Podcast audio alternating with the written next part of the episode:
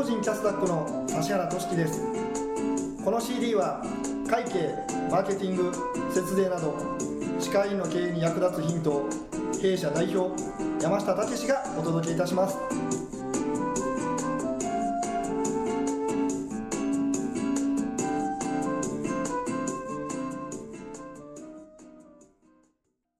今回のテーマは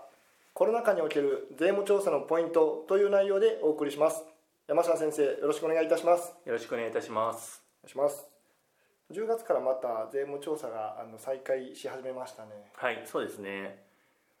まあ、コロナであの多少延長はあったもののあの皆さん毎年この時期はやっぱりあのヒヤヒヤされるんじゃないでしょうか、まあ、このそうですね、まあ、あの税務調査でいくと、えー秋の税務調査のシーズンと言われるのが、まあ、この時期になってくるんですけれども、はいまあ、今年はちょっとまあコロナでですねずっと税務調査が、まあ、3月ぐらいからですかね。もうずっとストップしててでようやく今回10月中に、まあ、もう再開するよっていうことがまあ出てきたので、はい。まあ、今までこう止まってた分っていうのも今回一気に多分出てくると思いますので、はい。まあ、ちょっとこう量が増えるのかもしれないんですけれどもただ、まあ、やっぱり今この時期に税務調査って調査官もすごく行きにくいと思うんですよね。ですのでまあなんかこう徐々にこう件数がまあ増えていくみたいな感じで、まあ、また元に戻るような感じなんじゃないかなと思ってですねまだうちも、まあ、今年本当に一件もまだ税務調査ってまだ経験してないんですけれども、はいまあ多分まあちょっとまあ今後出てくるのかなというような感じはしますよね。なるほど始まりがずれた分終わりもずれるとかもありえるんですかね？いやまあ基本は終わりは一緒ですよね。あの始まりはちょっとこう、まあ、ずれましたけれども、まあ、そこでこのノルマっていうのが基本あるんですねこの上半期にいくらなあの何件。で下半期にえー何件の調査をしなさいっていうふうなのがあの一応来るんですけれども、はい。そのノルマがおそらく今回は減ってるんでしょうね。多分税うん。税務署の。なるほどうん、ですので、まあ、そんなにやっぱり今期は多くないんじゃないかなと思うんですけれども、まあ、ポツポツ、まあ、もう再開したっていうことをアナウンスされてましたので、はい。まあ、出てくるんじゃないかなとは思いますね。なるほど。例えばまあコロナを理由に税務調査を断ることとかっていうのは可能なんでしょうか？えーっとですね、まあ、こちらはあの10 9月かな？9月のメルマガでもちょっと書いたんですけれどもはい。一応ですねその税務調査を断るってここでできないんですよ。はい。税務調査っていうのはこの受任義務っていうのがありますのではい。通常こう調査を断るっていうのは、まあ、基本できないんですけれどもはい。ただ、まあ、今ですね調査に入って、まあ、仮にですよはい。もう一番悲惨なパターンなんですけどあの、まあ、仮に調査に入って税務調査に入った先の例えば会社とか委員がクラスターになって、まあ、そこの社長さんとか院長先生とかスタッフさんがこれ亡くなったとかなったらえらいことじゃないですか。はいうん、だからそれは絶対に税務署側も避けたいだろうしそういうニュースが流れるっていうのはもうこれ絶対に避けたいはずなんですよね。ですのでおそらく今もしこのコロナで、えーちょっと受けたくないよっていうのはこれは多分これ可能だと思うんですよ。はい。うん、でもあの受けたくないよって言ってもこれじゃじゃあこれじゃあ受けたくないよって言われたらこれ中止になるのかといってそうではなくて期間が延びるんですよね。はい。じゃあいつにしましょうかっていうのであの例えば今年やるべきものが来年伸びたりとかっていう、まあ、これは普通に一般的にもあるんですけれども、はい。まあ、延期されるっていうことなんですよね。うん。ただ、まあ、延期の期間中っていうのはずっとウォッチされるので別に中止になってるわけじゃないですから、まあどうなんでしょうね。そうそれでこう受けずに延期するっていうのがメリットがあるかどうかっていうところですよね。うんそうですね。うん、でこれもあのメルマが9月で書いたんですけれども、はい。逆に今のタイミングで受けておいた方がよいいいんじゃねっていうふうなのもちょっと思うんですよね。はい。うん、いくつかその理由があってはい。まず一つ目なんですけれどもはい。あのおそらく今税務調査ってあの日数とか調査官の数が減ると思うんですよね。例えばコロナでがっつりこう今までだってやってたのが例えば調査官が2人で来てたところ多分1人になるでしょうし、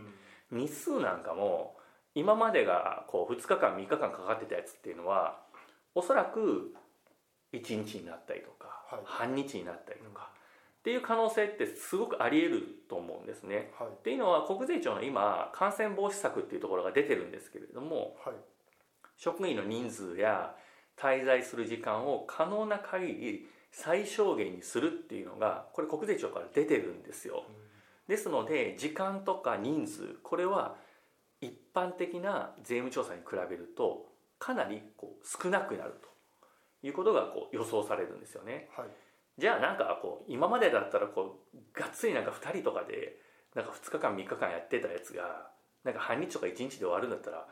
なんか今のうちにやっといた方がいいんじゃないっていううんのが一つはいなんですよね。で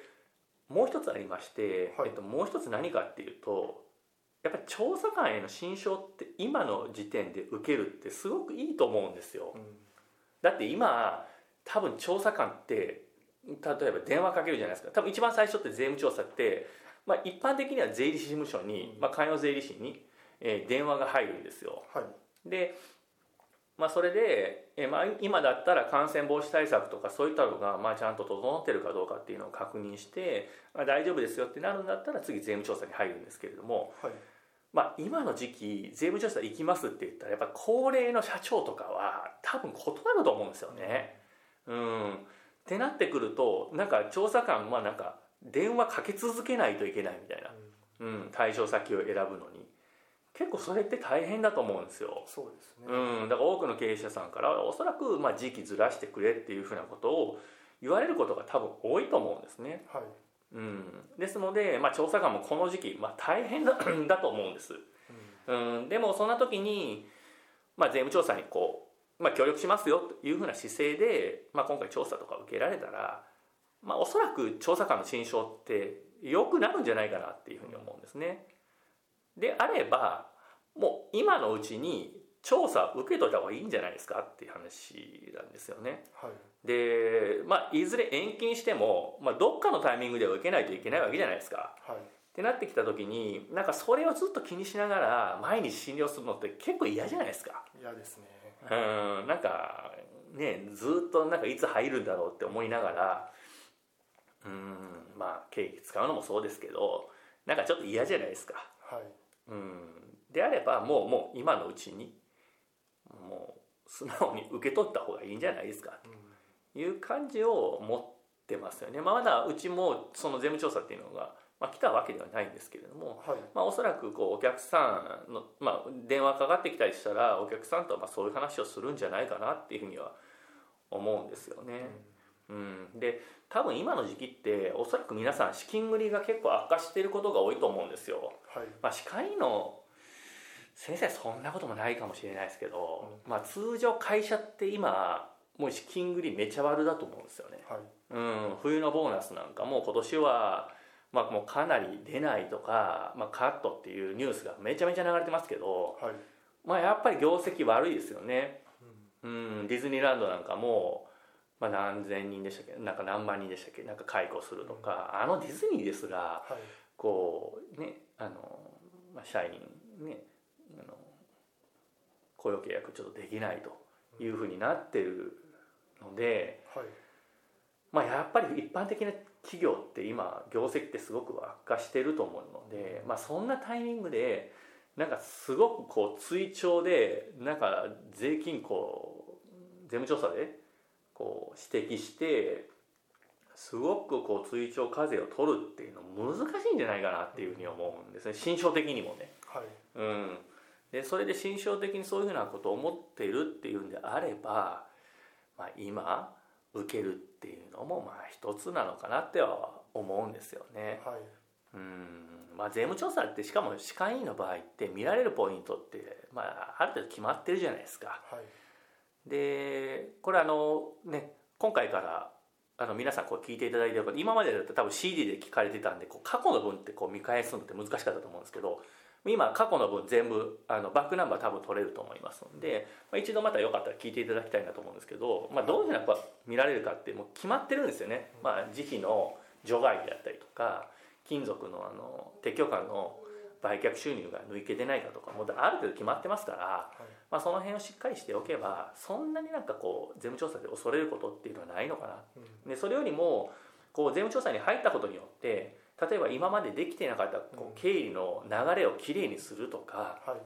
うんなんかあとはたまにこうスタッフさんのこう不正であったりとかなんかそういったのを是正するとかなんかそういうふうなことが多分できると思いますので、まあ、もし問題なければ逆にこの時期にこう税務調査を一つ受けておくっていうのは、まあ、ありなんじゃないかなというふうに思いますので、はい。まあ、これから多分税務調査っていうのも、まあ、ちょこちょこ出てくるんじゃないかなと思うんですけれども、まあ、逆にこのコロナのタイミングで税務調査っていうのは私は受けといた方がいいんじゃないかなっていうふうなのが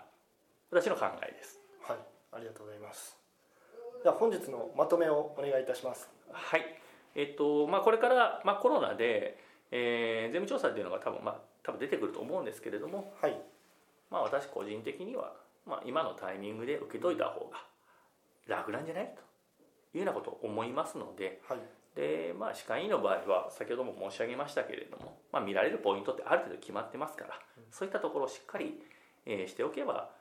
まあ、そんなにこうなんか恐れることはないんじゃないかなというふうに思うんですね。はいであとあのちょっとさっきちょっと言い忘れたんですけれどもあのもし仮にそのなんかこうちょっとコロナとかちょっと気持ち悪いなとかっていう先生がいらっしゃるんであればあの別に医院で調査を受けなくても今実はいいんですよ。うん。あの例えば税理士事務所とかで調査を受けるっていうのも可能だと思いますし今までだったらこう必ず院長先生社長さんとのこうあの必ずヒアリングっていうのがあるんですけれどもそれなんかもなんか今後は Zoom とかでできるようになるんじゃないかなっていうふうに思うんでまあなんかそういうふうな調査の方法って新しいなんかこう税務調査のやり方っていうのがなんか今後もしかしたらできてくるんじゃないかなと思いますんでなんかそれをまあいち早くちょっと取り入れるっていうような、まあ、そんな感じがいいんじゃないかなっていうふうには思ってます。よくわかりました今回はコロナ禍における税務調査のポイントというテーマでお送りいたしました山下先生ありがとうございましたありがとうございました。皆さんいかがでしたでしょうか？本日学んでいただいたことをぜひ明日からの歯科医院経営に生かしていただければと思います。この CD は歯科医院専門の会計事務所税理士法人キャスタックがお届けいたしました。より詳しいお話を聞きたい場合はフリーダイヤル0120-969-819フリーダイヤル0120-969-819までお電話ください。それではまたお耳にかかりましょう。